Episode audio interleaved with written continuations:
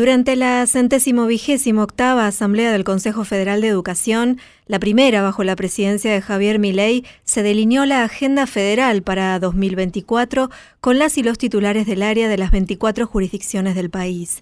En ese marco, el secretario de Educación de la Nación, Carlos Torrendel, ratificó el cumplimiento de los 190 días de clase, convocó a convertir el Consejo en una comunidad educativa, hizo foco en una política educativa participativa y en la necesidad de institucionalizar para cumplir las normas, ver qué nos falta y mejorar a partir de lo que hay.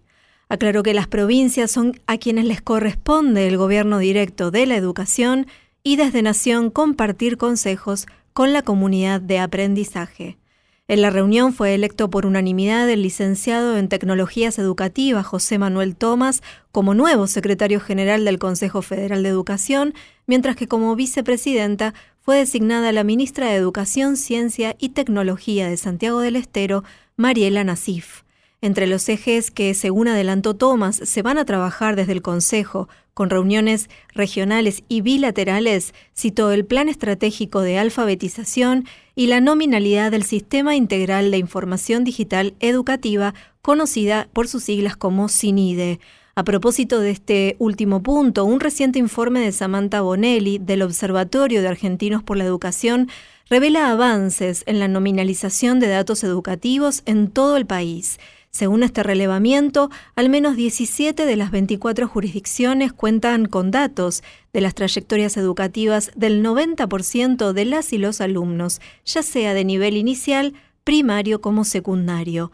Actualmente todas las jurisdicciones del país cargan información en la base nacional homologada, que cuenta con una cobertura del 84% de la matrícula del país, lo que representa un incremento de 10 puntos porcentuales respecto al 2021, cuando era del 74%.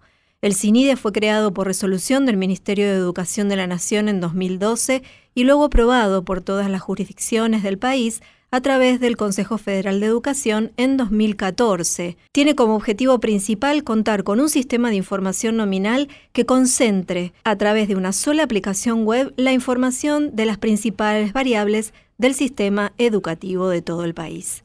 Contenidos y memoria histórica. Radio Nacional.